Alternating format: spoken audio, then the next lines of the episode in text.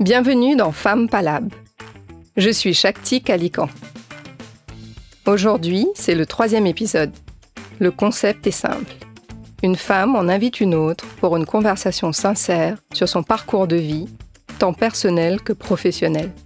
Une conversation sur ce qui fait qu'elle est devenue celle qu'elle est aujourd'hui. Alors pourquoi j'ai créé Femme Palab?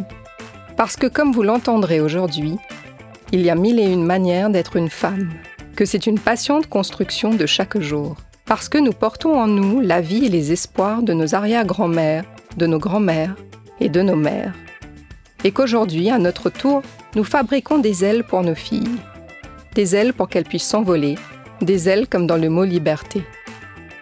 Parce que nos histoires singulières disent quelque chose de profond sur la société dans laquelle nous vivons. Femme palable, parce qu'on est tellement plus que ça. Pour ce troisième épisode, j'ai choisi de converser avec Shirin Ghani. C'est parti. Bonjour Shirin. Bonjour Shakti. Euh, je suis ravie euh, que tu aies accepté mon invitation à, venir converser avec moi euh, pour cet épisode de Femmes Palables. Alors, je vais revenir sur ton acceptation de mon invitation. Euh, un peu plus tard, mais c'est juste pour donner euh, un peu une idée aux, gens qui nous écoutent sur euh, la personne que tu es, ou en tout cas ce que tu fais. tu es aujourd'hui managing director de Made in Maurice, du label Made in Maurice. ça, c'est peut-être la partie qu'on connaît le plus de toi, parce que c'est ce qu'on voit dans Business Mag ou à la MBC ou un peu dans toutes les conférences. Euh, peut-être que euh, les gens savent moins que tu es aussi une artiste. Et j'aimerais bien qu'on parle de cet aspect-là euh, de ta vie ensemble. Et je suis ravie que tu aies accepté cette invitation. Et je dois dire que ça n'a pas été facile, que tu acceptes. tu as beaucoup hésité. Et ça m'a vraiment surprise parce que euh, quand je t'ai dit, écoute, Chirine, est-ce que tu, voudrais bien venir euh, parler avec moi pour Femme Palable Tu m'as dit quelque chose qui m'a surpris, qui a été euh, ah bon, mais non, je ne sais pas, j'ai rien vraiment à dire d'intéressant. je suis pas sûre. Et donc, il y avait énormément d'hésitation. Et je n'en revenais pas parce que c'est vrai que moi, en tout cas, la manière dont, je te vois et je te perçois, c'est euh, que tu, es une femme euh, très accomplie, euh, qui a relevé beaucoup de défis professionnels, qui a vraiment accompagné, par exemple, en tout cas, le, le label Made in Maurice depuis près de dix ans maintenant, qui est devenu ce que l'on sait aujourd'hui. Euh, que tu es cette artiste, que tu es cette, voilà, cette femme extrêmement accomplie. Et donc, j'étais très surprise. Et, voilà, j'aimerais euh, qu'on parle directement de ça, à savoir euh, pourquoi ce, cette difficulté à vouloir parler de soi et à penser qu'on n'a pas de choses intéressantes à dire. Alors, euh, ben, rebonjour Shakti, merci en tout cas pour cette euh, invitation et ce challenge, parce que effectivement, c'est, je crois que le premier mot euh, que j'ai choisi, c'est le mot apnée, parce que c'est un peu comme ça que je me sens ce matin. apnée, parce que c'est vrai que j'ai pas l'habitude de parler de moi, d'autant plus que je, je suis aujourd'hui euh, la figure qui représente ou le visage qui représente une communauté d'entrepreneurs. Donc euh, euh, c'est rare que je prenne la parole et que je parle de moi. Et d'une part, je pense que c'est par pudeur, parce que dans ma famille, on n'a pas été très loquace sur le soi et, et l'intimité. et puis aussi, peut-être parce que je suis constamment dans l'empathie et que j'ai toujours en tête, en toile de fond, toutes ces femmes, ces hommes qui combattent pour euh, tellement de choses euh, euh, cruciales.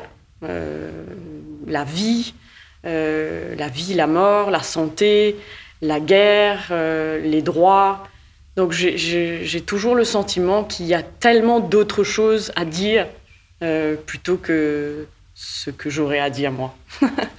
Donc merci pour ce challenge. Je crois que c'est une belle occasion peut-être de me mettre au défi et de, de, voir ce que j'aurais à dire. Je pense que moi-même, peut-être que je ne prends pas nécessairement le temps suffisant de, de, faire des introspections. Et je, je suis certaine qu'à travers cette conversation, ce sera l'occasion justement de mettre des mots sur des choses que j'ai en moi et que je porte, que je ressens, mais sur lesquelles je n'ai pas encore mis de mots ou euh, nécessairement euh, réfléchi. En tout cas, euh, cette conversation me fait plaisir parce que toutes nos conversations me, fait, me font plaisir parce qu'elles sont l'occasion de réfléchir et de, de, de, se faire justement une opinion, mais surtout de se sentir à très vite. Dans une vraie, euh, comment dire, un, sentiment d'appartenance sur des problématiques, euh, des sujets, des, intérêts communs, même si on n'est pas nécessairement d'accord toujours, et c'est pas ça l'idée, mais en tout cas de pouvoir réfléchir ensemble et s'interroger ensemble et converser, ça vaut de l'or. Donc merci. Ben écoute, euh, j'espère qu'effectivement cette, cette conversation-là euh, va aussi te permettre de te rendre compte à quel point tu as des choses à dire. C'est vrai que je suis euh, d'accord, moi je suis un peu comme toi aussi, à savoir je n'aime pas parler de moi. Je préfère écouter les autres ou les faire parler d'eux.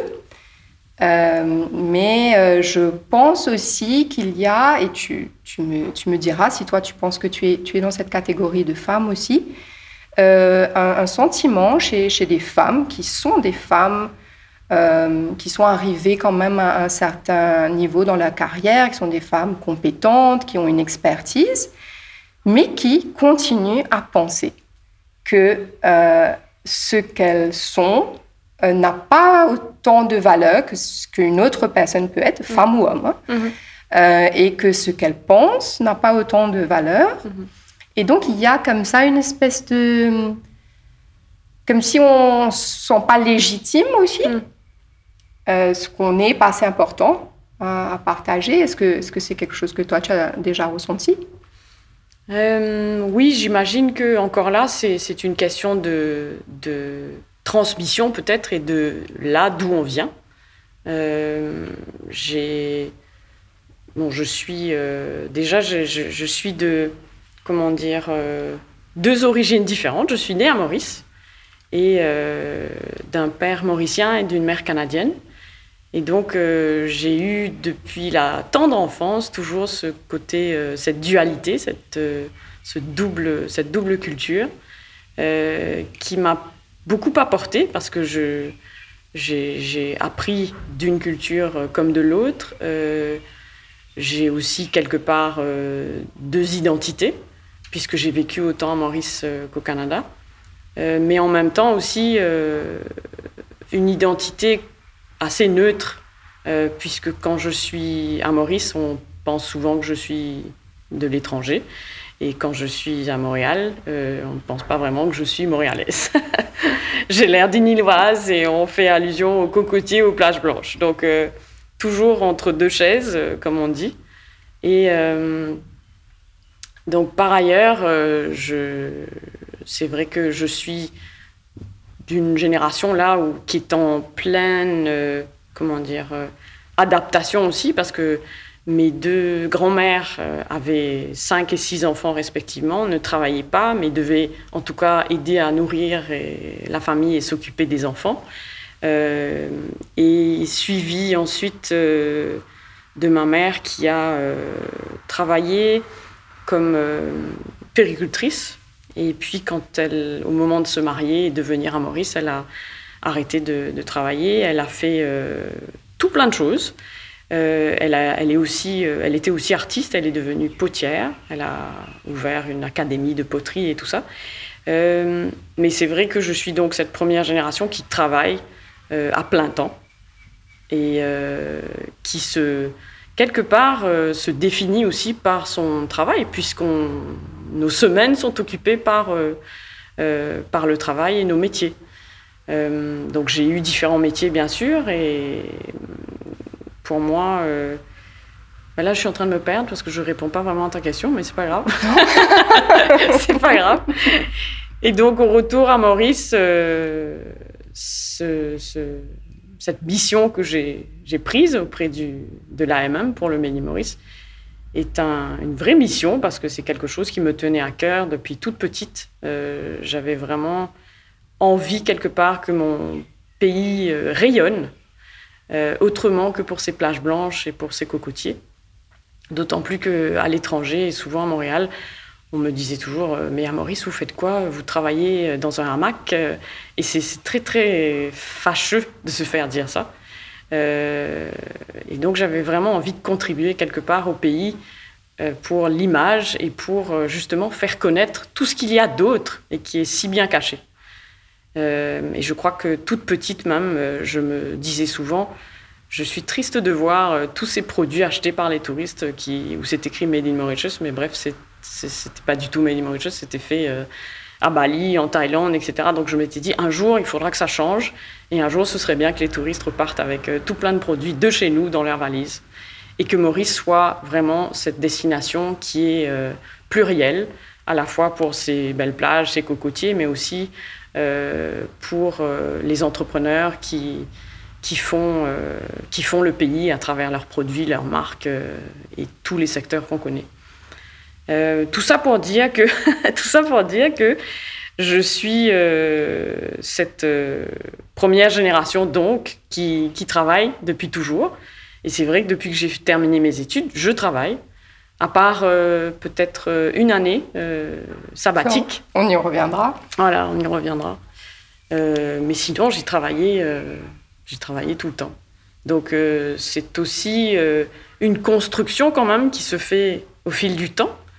Euh, c'est vrai qu'on est exposé aujourd'hui à Maurice à cette pluralité de carrières, pluralité d'identité, pluralité de femmes à Maurice, mais aussi à l'étranger, puisqu'on a accès à tout ce qui se passe ailleurs aussi. Donc la définition de ce qu'est qu'est la femme aujourd'hui aussi est très très différente de ce que ça pouvait être pour ma mère. D'autant plus ma mère était étrangère, euh, femme de médecin. Et donc, c'était à l'époque, en tout cas, toujours mais femme docteur, pas travail. Et même, je pense qu'elle voulait, à plusieurs reprises, elle a voulu travailler, mais il y avait vraiment cette, cette, cette barrière de une femme docteur, femme docteur, pas travail. Et au-delà de ça, c'est vrai que dans la, vraie vie, en tout cas d'un point de vue euh, opérationnel, mon père travaillait très fort et rentrait, il rentrait très tard le soir. Il rentrait à 7h30, 8h. Il commençait très tôt. Il travaillait le week-end. Donc c'est vrai que si ma mère n'avait pas été là, je pense qu'on aurait été gardés très très souvent et très très longtemps. Donc euh, au passage, je lui dis merci. Elle n'est plus parmi nous, mais elle nous entend. Euh, et donc, euh, par ailleurs, je, me souviens aussi, et ça me fait penser, un professeur de dessin parce que je, je, faisais, je me débrouillais bien dans cette matière. Et à un moment donné, je ne sais pas, j'avais pas de, j'avais pas de matériaux pour le dessin ou quelque chose comme ça. En tout cas, euh, je me souviens plus du contexte, mais elle a dit à ma mère, mais elle n'a pas besoin de se donner à fond, puisque de toute façon, c'est, elle va se marier, elle n'aura pas besoin de travailler. C'est la fille d'un docteur. Donc ça, ah c'est pas si loin que ça. Hein. Ouais. C'est, ça, fait, ça fait quelques années, mais c'est pas si loin que ça. Mais ça, c'était à l'école? Et c'était à l'école. Ouais. Donc, euh, voilà. Donc, ça euh, pose aussi la question de qu'est-ce qu'on apprend aux petites filles à l'école? Absolument. Qu'est-ce qu'on apprend? Qu'est-ce qu'on leur donne comme, euh, ouais, comme choses sur lesquelles elles peuvent se projeter? Quel futur les, les attend? On les prépare à quoi? Absolument. Absolument. Quelles références on a? Et c'est pour ça que je dis que je suis en devenir et en construction permanente parce que toute cette identité de femme euh, qui travaille et qui doit effectivement, euh, on va dire, veiller au bon fonctionnement de la famille, mais aussi à, tout le reste, ben, cette, ce cette jonglerie, ou en tout cas ce, jongler, ça prend avec le temps et, je viens quand même de cette histoire. Euh, où euh, il n'y a pas si longtemps, euh, mon professeur dit à ma mère devant moi, pourquoi est-ce qu'il faut qu'elle se donne à fond? De toute façon, elle, va se marier, elle n'aura pas besoin de travailler. Donc, ça, c'est quelque chose qui, si tu t'en rappelles encore aujourd'hui, mhm. ça t'a vraiment marqué, même à l'époque. Oui, oui, absolument. Oui, absolument. ça m'a marqué et heureusement, j'ai eu, donc j'ai eu des parents qui n'étaient pas du tout dans cette, dans cette pensée-là et à aucun moment il m'a été dit que ce serait le cas et que c'était même une option. Au contraire, ça a toujours été discuter euh, par rapport aux études universitaires, euh, euh, la suite. Donc heureusement que cette professeure n'a pas eu trop d'emprise sur qui que ce soit, mais c'est pour dire à quel point tous les commentaires, que ce soit venant d'une femme, d'un professeur, d'un homme, d'un parent, d'un ami, sont importants peuvent avoir une influence euh, sur la suite. Donc, euh, du coup, je pense que en tant que maman de deux filles, ces choses-là m'interpellent beaucoup. Donc, la parole, les mots, les histoires que l'on raconte euh, de femmes et d'hommes capables. Quand je dis capables, c'est de, comment dire de d'histoire de, vie sont vraiment très très importantes parce que euh, je pense qu'on a envie de, de, reproduire ce que l'on voit, ou en tout cas on s'inspire de ce que l'on voit. Donc euh, plus on voit de belles choses et de grandes choses, plus on se projette. Plus c'est facile en tout cas de se projeter. Versus au contraire avoir une, une parole limitante et des mots euh, contraignants. Et aujourd'hui, avec tes filles, elles, ont, elles ont quel âge? Elles ont 11 ans et 14 ans. Et donc, en tant que mère de fille, euh, tu, tu, essayes de les... De les... Enfin, évidemment, les, les enfants euh, deviennent ce qu'ils sont. Enfin, mhm. on, essaye de les placer sur un chemin. Et après, ils s'envolent et ils font leur propre vie. Euh, mais quelles sont ces, ces valeurs ou ces, ces, choses que tu, tu voudrais pouvoir... Peut-être ces qualités ou ces absences de peur que tu voudrais, que toi tu as pu ressentir peut-être et que tu mhm. ne voudrais pas que tes filles ressentent ou vivent, et au contraire des choses que tu voudrais qu'elles puissent les porter. Euh, bah, en fait, c'est ce que je n'ai pas terminé tout à l'heure, mais je me disais par rapport à ma mère qui était étrangère, dans un milieu voilà, euh, étranger, puisqu'elle était, elle venait d'ailleurs, d'un immense pays, dans un tout petit pays. Euh, comme, euh, comme le nôtre. Euh, elle était aussi, elle avait beaucoup d'amis de part et d'autre, donc mauriciennes, mais aussi des amies étrangères qui, elles aussi, étaient loin de leur pays. Donc, avec toujours cette même problématique, c'est souvent aussi les femmes étrangères à cette époque-là ne travaillaient pas. et je fais l'analogie parce que par rapport à mes filles, elles voient aujourd'hui une multiplicité d'identités féminines j'ai des amis qui travaillent, j'en ai, d'autres qui font le choix d'arrêter de travailler pour euh, faire euh, une année en bateau et en voile. Euh, j'ai des amis qui ont des enfants, d'autres qui n'en ont pas. donc elles voient aussi toutes les mille et une facettes de ce que c'est qu'être une femme aujourd'hui.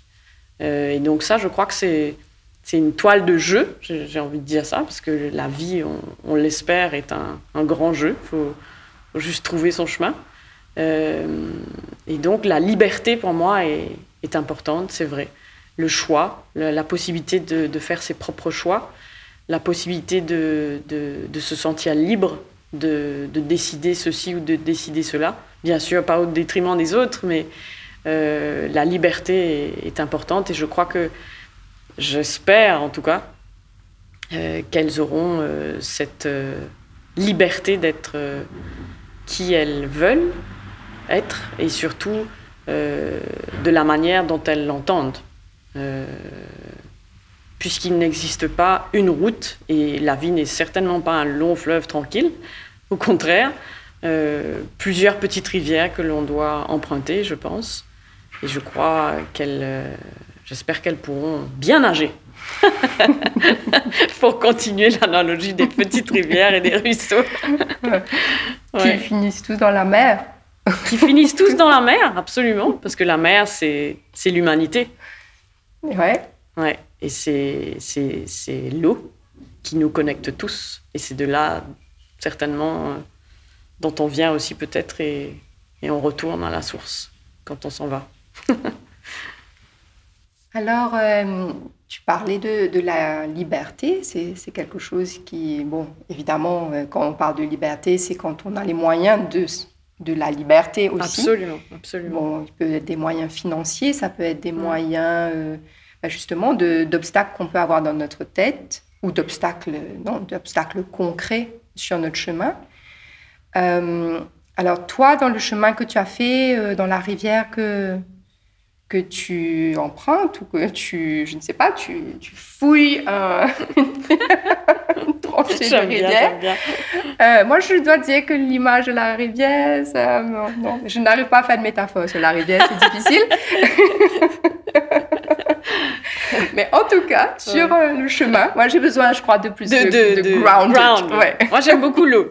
Ça va être pour ça que j'ai pris l'option de la rivière. Euh, tu as eu à, différents moments de ta vie euh, à faire des, choix. Et toi, euh, dans, dans, cette liberté de, choix, dans ces choix que tu fais, quels sont un peu les, les critères que, que, tu prends en, compte? Alors, je ne sais pas, est-ce qu'il y a eu des choix aussi qui ont été des choix déterminants? Aujourd'hui, tu es cette femme que tu es. Euh, est-ce que tu penses qu'il y a certains choix en particulier qui t'ont mis sur un chemin ou sur une rivière? Euh, et qui t'ont fait arriver ici aujourd'hui hmm. euh, Le choix est directement relié euh, à un autre mot que je trouvais vraiment évocateur, c'est celui de la boussole. je pense que justement, dans, en tout cas dans mon cas, ce, cette dualité d'identité a fait que j'ai peut-être une sensibilité, euh, comment dire, accrue. Et je ressens fortement les choses. Et, et donc, euh, j'ai une boussole interne qui me dit euh, à gauche, à droite, tout droit, devant. et c'est vrai que j'ai des valeurs, effectivement, qui font que je vais prendre tel chemin plutôt qu'un autre. et ça, c'est. c'est. Comment dire C'est ça fait partie de moi. J'ai pas eu de plan de carrière. Je n'en ai pas eu justement parce que je viens de, de, de, là où, voilà, je, disais de, là où je venais tout à l'heure. Je n'ai pas eu euh, mon père médecin, ma mère artiste. Euh, j'ai toujours eu cette, euh, ce, justement ce mélange aussi entre peut-être une approche peut-être scientifique ou méthodologique des choses, assez cartésienne, et euh, aussi très artistique de par ma mère. Le goût, le choix, l'amour des couleurs, des formes, du, dessin, de la matière. Et euh, c'est cet équilibre-là qui fait que je, fais des choix. C'est-à-dire, il faut que je m'y retrouve et il faut que le, sujet me, parle et m'interpelle. Euh, il faut que je me sente concernée par le sujet. Alors, tu dis que donc il y a l'aspect médecin, en tout cas donc scientifique, l'aspect artistique, et pourtant tu as été faire des études de commerce. Alors, euh, oui, oui, oui, ben écoute, il n'y a pas de, il y a, pas de, en tout cas, je, je, n'étais pas prédestinée à être euh, euh médecin, j'étais pas euh, très très bonne en mathématiques, donc voilà, ça, la, la, question ne se posait pas, mais j'étais surtout douée en, en dessin. Euh, et c'est vrai que c'était plutôt vers ça que je, tendais. Euh, et je me suis toujours dit, ou je suppose que c'est une conversation qu'on a eue en, famille, mais l'idée c'était d'avoir quelque chose de sérieux comme ah. étude et de fiable, justement pour que je puisse euh, être autonome et avoir mon propre mon propre emploi et mon propre gagne-pain pour ne dépendre de personne, contrairement à ce que ma prof avait bien voulu projeter sur moi.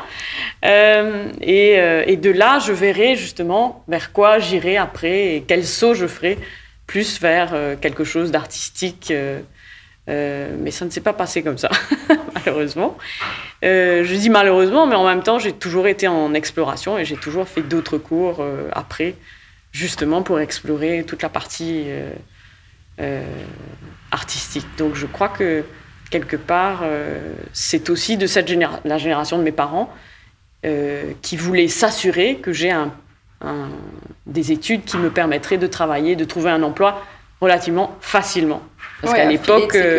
exactement, filet de sécurité. Parce qu'à l'époque, dire que je voulais devenir euh, textile designer ou euh, designer tout court, euh, on n'avait pas trop, trop confiance dans ce genre de métier, à l'époque en tout cas.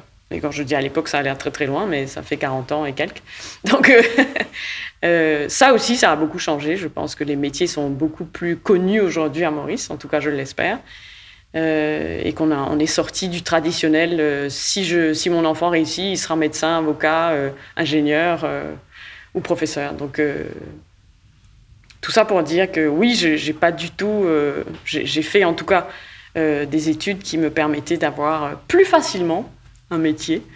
mais je m'en suis toujours sortie sur un métier sûr, mais on the side, comme on dit, un side hustle, toujours des activités ou artistiques ou des, des, projets artistiques qui me permettaient justement d'avoir un, équilibre je crois que c'est cet équilibre-là qui a été ma boussole.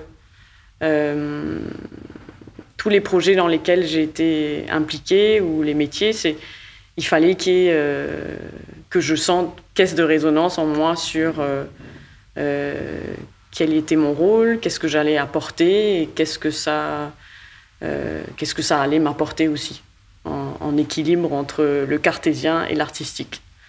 Est-ce qu'il y a des euh, moments où euh, cette boussole t'a aussi montré que oh, ça, c'est pas le bon chemin? Oh là, je suis un peu perdue dans, dans, mon, dans mon parcours, ou dans ma, enfin, ça peut être dans la vie personnelle ou professionnelle, mais... Absolument, plusieurs fois même, je, je, même, je, faut le dire, parce que je, redis, la, la vie n'est pas un long fleuve tranquille. Et je crois que les erreurs, euh, tant mieux si on, en fait, parce que c'est ça qui justement permet de réajuster le tir. Euh, j'en ai fait au niveau euh, tant personnel que professionnel. Et sans nécessairement mettre des, mots dessus, mais c'est ce sentiment d'étouffement ou d'être englouti et de ne plus s'entendre réfléchir ou de ne plus se sentir se sentir vivante sur euh, qui l'on est, mais devenir une copie de ce que l'autre souhaiterait que l'on soit, ou d'intégrer un moule. Je pense que mine de rien, c'est ça aussi, ça a été ça aussi, c'était de, de pouvoir euh, entrer dans des moules, ou en tout cas des attentes qui étaient euh, qui n'étaient pas les qui n'étaient pas les miennes, qui étaient projetées sur moi, mais que où je ne me sentais pas bien. ça a été le cas professionnellement. Il m'est arrivé de quitter un emploi parce que je ne m'y sentais pas bien. Je ne m'entendais plus réfléchir et je ne m'entendais plus. Euh, euh, Quels sont les signaux euh, qui t'envoient? C'est quoi les signaux d'alerte? Parce que je pense hmm. que peut-être il y a beaucoup de gens qui, qui sont dans des situations où ils ne sont pas bien, mais peut-être est-ce que cette, cette, espèce d'attention que l'on porte aux signaux. Hmm. Euh, comment on sait que ah non c'est de la fatigue ou ah mm. non euh, ça va passer ou ah non c'est moi qui ai un problème ou enfin c'est quoi les signaux d'alerte qui disent wow là ça va pas du tout j'ai perdu le chemin il faut que je retrouve ma petite mm. C'est une bonne question euh, je pense que c'est c'est déjà je crois que l'interaction avec les autres est importante c'est-à-dire quand on en tout cas pour moi euh, quand je suis dans un bon endroit, tous les gens qui m'entourent ou que je rencontre, ça ne peut qu'être positif. Toutes les rencontres. Même si on a des, avis contraires, etc., j'ai l'impression de m'enrichir aux côtés de ces gens-là et, que c'est toujours des échanges qui sont nourrissants, qui sont euh, bienveillants, qui, sont, qui permettent d'avancer ou qui permettent de, en tout cas, d'être dans le, dans, la, dans le positif. Voilà versus quand, on est, quand je suis mal quelque part, j'ai l'impression que tout devient conflit. Euh, et que les, rencontres, que le, les échanges, tout est tendu. Donc c'est cette tension en fait.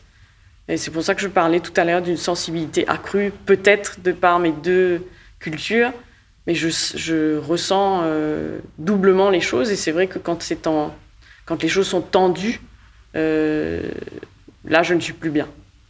Et je pense qu'au contraire, on s'épanouit justement dans un autre... quand, tous les gens qui nous entourent vont, comment dire, sont, sont aussi contents que nous de, d'être là et de, de, faire un bout de chemin. Donc, euh, je crois qu'il y a cette, il y a cette tension que l'on peut sentir. Quand tout est négatif, quand la moindre conversation peut se terminer par quelque chose de négatif et peut vous laisser un sentiment de négativité, parce qu'il y a, des, il y a, vraiment des, des, gens que l'on rencontre comme ça. Et quand arrive le moment d'étouffement, euh, je pense que ce sentiment-là devient très très fort et ça, ça, on a une boule au ventre. Et donc là, on a l'impression d'être juste des automates en pilotage automatique et de n'avoir plus d'espace pour être soi et pour réfléchir. Donc euh, je dirais que ça, ça a été, euh, c'est pour moi un, élément déclencheur. Quand, quand on s'est rencontrés, euh, c'est, je pense à ça parce que ben, tu parles de, de, des gens ou de, des sentiments négatifs. Euh, et ça me fait penser que quand on s'est rencontrés, euh, je me suis dit, tiens, voilà, c'est une femme qui est une femme qui est, elle est joyeuse. J'adore ce mot. Et euh, ça, c'est quelque chose que j'aimerais bien parler avec toi parce que je trouve que justement, dans les discours ambiants aussi, d'ailleurs, bon, certainement en ce moment, ça, évidemment, avec ce qu'on est tous en train de vivre, mm-hmm. mais c'est vrai que la joie, euh, c'est assez rare que les gens mm. te disent Ah ouais, ça, c'est une personne, on dirait qu'elle est très joyeuse, elle respire la joie mm. de vivre, elle est très lumineuse. Euh, est-ce que c'est quelque chose qui est, important dans, ta vie, la joie? Euh, Est-ce que c'est une question que tu te poses? Qu'est-ce qui me donne de la joie? Est-ce que tu sais ce qui te rend joyeuse? Est-ce que c'est quelque chose que tu cherches mm-hmm. à, avoir dans ta vie? Ou bien euh, non, pas du tout Ta priorité, c'est autre chose et c'est un byproduct à la joie? Non, je, tu, fais, tu fais bien de le dire. C'est vrai que je me suis souvent fait demander ou dire euh, que j'étais quelqu'un de joyeux et qu'est-ce qui faisait que j'étais euh, joyeuse. Euh, encore là, je pense que c'est une question de transmission. j'ai le gène peut-être de, de quelqu'un de, de, joyeux, de, de, par mes parents. Euh, mais au-delà de ça, je crois que c'est une, c'est pas une quête, euh, c'est plutôt euh, dans, même si ça sonne un peu cliché ou bateau, c'est un peu en être conscient tous les jours. C'est des petites choses. C'est vraiment tout petit. C'est pas c'est pas le bonheur. Le bonheur c'est très très gros. Ça, a une forme. C'est un une illusion. mais les joies, c'est tout ce qui peut dans une journée vraiment nous, nous porter euh, plus légèrement et nous apporter un sourire. Ah, par exemple, euh, qu'est-ce qui, dans, quelles sont les petites joies que tu essaies de, de créer euh, dans, dans, ta journée ou dans ta semaine? Qu'est-ce qu'est-ce qui t'apporte de la joie? Ben c'est un tout, tout, bête. Hein. Ça va être un podcast que je vais écouter le matin et qui me met de bonne humeur parce que j'aurai appris quelque chose de nouveau. Euh, ça va être aujourd'hui de voir euh, l'installation que tu as faite avec ta tante et de voir à quel point c'est tellement beau et c'est tellement créatif qu'on a envie d'y dormir. Et euh, je me dis, il faudrait faire un sleep-over sous cette tente plutôt que de la défaire. c'est vraiment dans, le, dans les toutes petites choses qui nous font plaisir. C'est un café, un bon café que je vais boire. C'est un croissant qui m'attend juste après le podcast. C'est, euh, vraiment c'est la musique que va me faire découvrir euh, ma fille. Euh, c'est toutes sortes de petites choses vraiment qui font le piquant de la journée.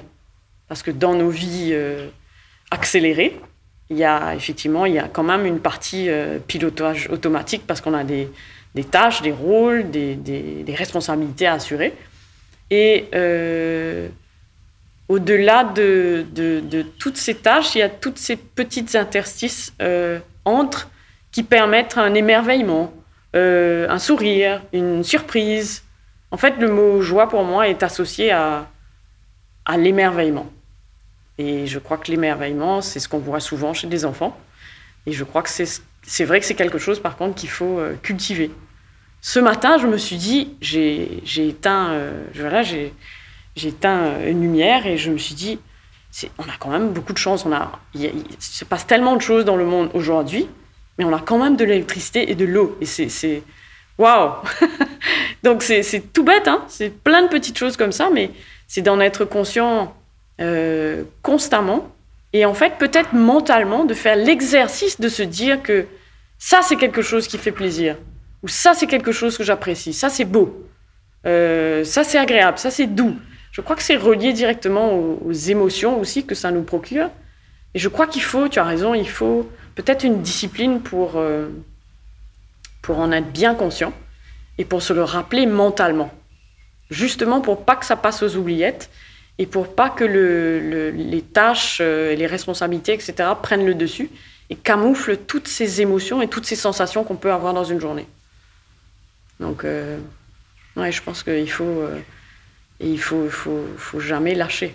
Et peut-être qu'il y en a qui pourraient l'écrire dans un cahier, mais rien que de se dire ah ça, ça m'a fait plaisir, et, et se dire ok dans une journée j'en ai cumulé combien?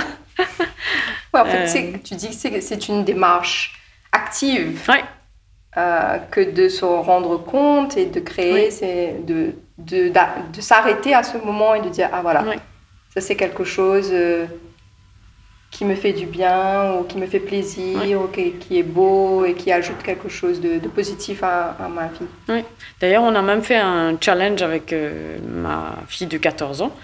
Il nous arrive toujours des situations où on rencontre des gens qui font, comme on dit, un extra mile, vraiment une gentillesse additionnelle dans n'importe quelle situation, hein, que ce soit euh, le marchand de gâteaux piment ou alors on, est à la clinique, il y a des gens qui viennent se renseigner auprès de nous et on, les aide pour quelque chose ou vice-versa. Il y a tellement de gentillesse, euh, micro-gentillesse, on s'est dit qu'on devrait écrire un, peut-être un, en tout cas faire un, comment dire, collecter toutes ces anecdotes et en faire peut-être quelque chose pour se rappeler à quel point toutes ces micro-rencontres euh, et ces, gentillesses que l'on aura vues nous ont fait plaisir. Parce qu'on sait très bien que la situation aurait, aurait pu être X, mais elle a été Y grâce à, à l'alchimie ou au moment. Donc voilà, c'est ça la, joie, c'est de pouvoir euh, peut-être euh, s'arrêter, même si c'est une fraction de seconde, mais se dire ça, ça fait du bien, ou ça, j'ai aimé, ou elle, elle m'a apporté une bonne chose, ou lui m'a dit quelque chose de bien, ou ça, c'était intéressant. Bref. Ouais. Alors, il y, a deux autres choses qui, qui m'intriguent. Euh, bon, une, on va en parler après, c'est ton inspiration, ta créativité. Et, euh, mais la première, c'est, euh, tu, nous as dit que tu, que tu as deux cultures euh, et que tu as vécu à Maurice, tu as aussi vécu au Canada. Tu aurais pu, euh, et tu es rentré à Maurice, et tu aurais pu dire, bon, bah, c'est déjà pas mal, hein, vivre dans deux pays et avoir deux cultures, c'est très bien. Et puis, entre les deux, tiens, bah non, tiens, si je partais vivre un an encore plus loin. Ouais, absolument. en Chine. Pourquoi tu as eu envie de faire ça Et moi, je me dis, waouh Enfin, quel courage ça prend que de dire, allez, je pars seule dans un pays inconnu pour commencer une nouvelle vie. Écoute, euh, c'est une de mes plus belles années, donc euh, c'est sûr que c'est pour moi euh, un tournant, peut-être, aussi. En fait, c'était un joli concours de circonstances. J'avais une bonne amie à moi qui, qui travaillait. En fait, elle, avait fait des études en Chine et puis elle y travaillait. Et en revenant à Maurice, comme chaque année, parce que même quand j'étais au Canada, je revenais à Maurice en, décembre. Et cette fois-là, bah, je me suis dit, bah, je vais m'arrêter en Chine pour une semaine et quelques.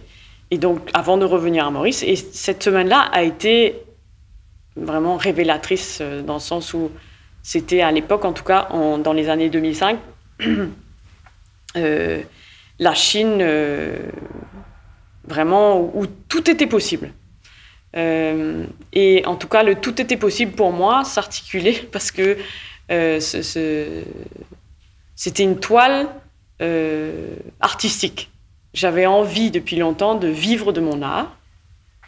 et c'est vrai que je travaillais euh, à Montréal depuis quelques années déjà, dans une très grosse agence de, communication. Donc je faisais du développement de, projets et j'avais un poste, euh, j'avais un, bon poste qui me permettait justement d'envisager un, congé sympathique. Et euh, je me suis dit, bon, bah, 30 ans pour un congé sympathique, si je veux vivre de mon art, il vaut mieux que ça se passe maintenant, parce que j'ai pas d'enfant, etc. Donc, c'est le moment euh, si je veux explorer. Et quand j'y suis allée pour la fameuse semaine, je suis allée voir les marchés de d'antiquités, de perles, de broderies. Euh, j'ai vu des artisans, euh, de l'artisanat et tout ça. Et, pour moi, ça, c'était comme un, comme, comme une bonbonnière, quoi, comme me mettre dans un magasin de bonbons. Et je me suis dit, il faut absolument que je revienne et que je, je m'y mette le jeu mimette, c'était de, faire des bijoux, parce que je ne sais pas, c'est une matière qui. Enfin, le, travailler des perles et des matières, etc., me, donnait envie de faire des bijoux. Et, c'est comme ça qu'en rentrant après à Montréal, j'ai négocié pour euh, six mois euh, de sabbatique, qui a été accepté. C'était tout un truc. Hein. Je, suis allée voir euh, quelques personnes en disant comment je dois m'y prendre, est-ce que tu crois que c'est le bon moment? J'avais un appartement déjà que j'avais acheté, donc il fallait trouver quelqu'un qui louerait mon appartement parce que je ne pourrais pas assurer euh, mon départ là-bas et, en plus assurer mon appartement. Donc, euh, encore une fois, quand on, quand on y croit et qu'on a vraiment envie de le faire, euh, là, j'ai misé le tout pour le tout et ça s'est voilà, ça s'est déroulé. j'ai trouvé quelqu'un pour mon appartement. Tout s'est mis en place. on j'étais vraiment dans ce qu'on appelle communément, parce que c'est souvent euh, des termes qui sont utilisés dans les livres, et, etc., c'est le fameux flow. Euh, oui, ça existe, c'est vrai qu'il y a du flow quand les choses se mettent en, marche pour votre projet. C'est vraiment très agréable de voir que les, les, euh, tout se met en place, comme, un, comme dans un puzzle. Et donc j'y suis retournée donc, pour ces fameux six mois déjà. Donc j'ai trouvé, j'ai essayé, essayé différents formats, j'ai finalement trouvé un atelier qui était d'accord de monter mes pièces. Donc moi, j'allais acheter la matière première, euh, je dessinais, euh, je donnais mes modèles. Et puis là est venu le moment de devoir vendre mes modèles. Donc euh, en très peu de temps, j'ai fait des expositions dans des ambassades. je suis donc j'ai approché des ambassades, j'ai approché des étrangères que j'ai rencontrées parce que je prenais des cours de mandarin. Donc, euh, souvent, les, étrangers qu'on rencontrait dans des cours, bah, c'était des femmes justement d'ambassadeurs ou des femmes dont les hommes travaillaient dans des hauts postes et qui euh, euh, vivaient, elles, quelque part avec d'autres étrangères ou d'autres étrangers qui, eux, cherchaient toutes sortes d'activités à faire, etc. Donc, j'ai réussi de, cette façon-là à pénétrer le, réseau des euh, des expatriés et je faisais des expositions comme ça et je vendais euh, mes bijoux. Euh, j'ai même eu des articles dans la presse, donc c'était vraiment très très bien et c'était, je me véhiculais en, à vélo. Il n'y a pas de, il y a, une petite voie spéciale pour les vélos, donc j'en faisais partie. Euh, je me suis fait voler mon vélo trois fois d'ailleurs, mais c'est pas grave. Euh, j'ai beaucoup voyagé pendant cette période-là aussi. J'ai enseigné aussi pour euh, arrondir les fins de mois. J'ai donné des cours à des enfants. Ensuite, j'ai voyagé en sac à dos. Je suis allée un peu partout, au Tibet, au Népal, au Vietnam, au Laos, en Birmanie. Enfin bref, j'ai fait pas mal de pays et c'était la liberté, encore une fois. Mais vivre de mon art. Donc ça, c'était vraiment très, très agréable. Au point où, au bout de six mois, je, trouvais que c'était trop court. Donc j'ai demandé une prolongation qui a été acceptée encore là. Donc j'ai fait une année en Chine où j'ai vécu de, de, mon art, vraiment d'une collection à l'autre. Euh, c'était, euh, c'était vraiment une, une, une entreprise, euh, une entreprise, une expérience pardon, entrepreneuriale aussi parce qu'il fallait que j'ai une marque, il fallait que je développe toute la partie communication pour mes produits ou pour mes bijoux, etc. Donc c'était vraiment, voilà, c'était une expérience qui montrait que j'avais aussi ce potentiel, justement, même si je n'avais pas fait d'études, euh, que j'avais quelque part euh, cette, euh, ce gène créatif qui était fort et qui ne demandait qu'à s'exprimer et qui en plus me permettait de vivre. Bah alors, pourquoi est-ce que tu es retourné? Pourquoi est-ce que tu n'as pas continué dans cette voie-là? Ouais, c'est une bonne question. Je, on me la pose souvent. C'est vrai que je crois que ce qui est peut-être complexe pour moi dans la vie, c'est justement d'avoir. Euh, c'est un, c'est un avantage, mais c'est parfois aussi un désavantage. C'est-à-dire, je, peux, je suis bien à la fois dans quelque chose de cartésien, mais je suis tout aussi bien dans quelque chose de, de plus. Euh, comment dire Flou. Euh, quand je dis flou, c'est plus. Artistique n'est pas flou, mais artistique veut dire plus organique, moins cadré, moins paramétré. Euh, et c'est vrai que je suis bien euh, dans l'un comme dans l'autre, mais pas l'un sans l'autre. Il faut hmm, toujours un équilibre. Ouais. ouais. ouais. C'est pas, c'est pas, euh, ça peut pas être tout de l'un et rien de l'autre. Ça ça doit vraiment être, ça doit être des vases communicants et il faut un équilibre entre les deux.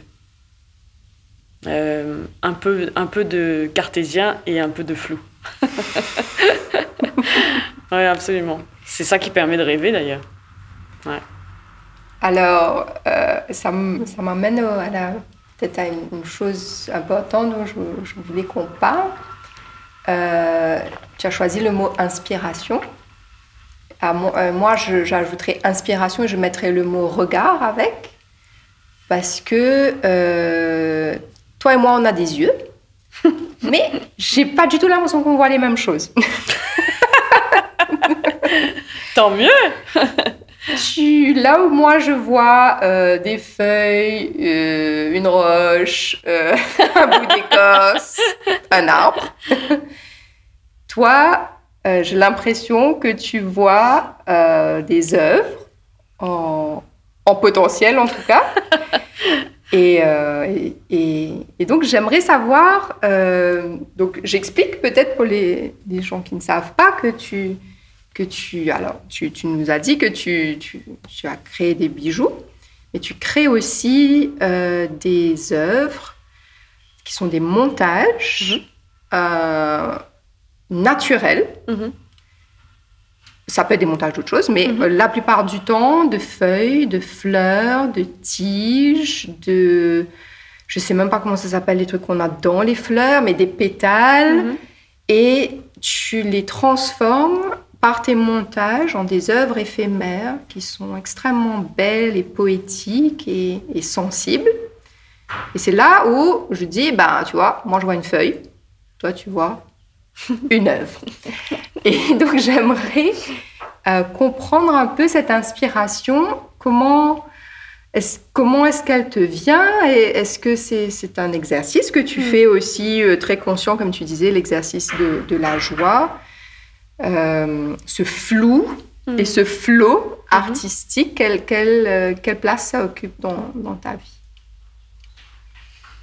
Je crois que j'ai l'amour du beau c'est relatif parce que chacun a sa conception de la beauté.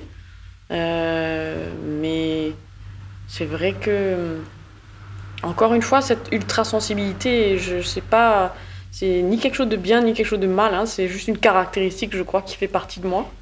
Euh, cette euh, ultra-sensibilité, parce que j'ai, voilà, je suis de deux, deux mondes différents, fait que je perçois les choses peut-être doublement et, tout me parle.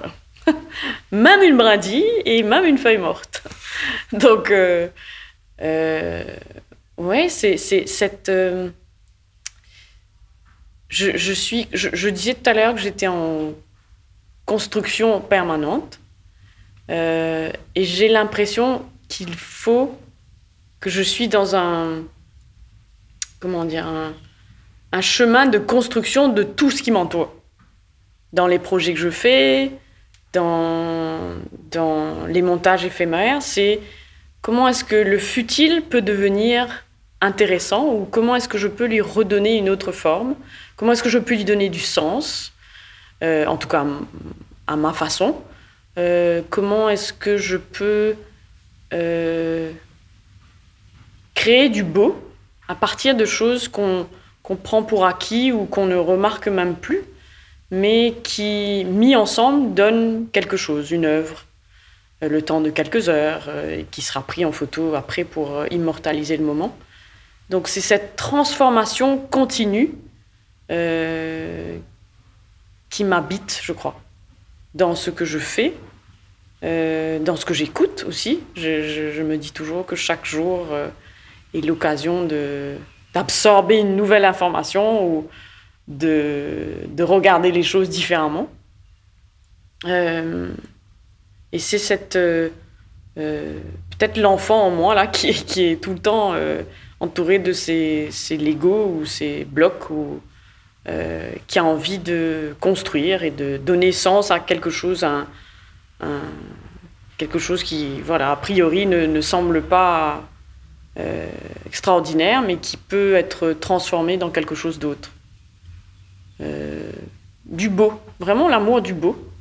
Mais encore une fois, c'est ça, c'est relatif, mais le, le, le beau pour moi, c'est-à-dire faire sens, euh, donner sens, euh, donner naissance, peut-être.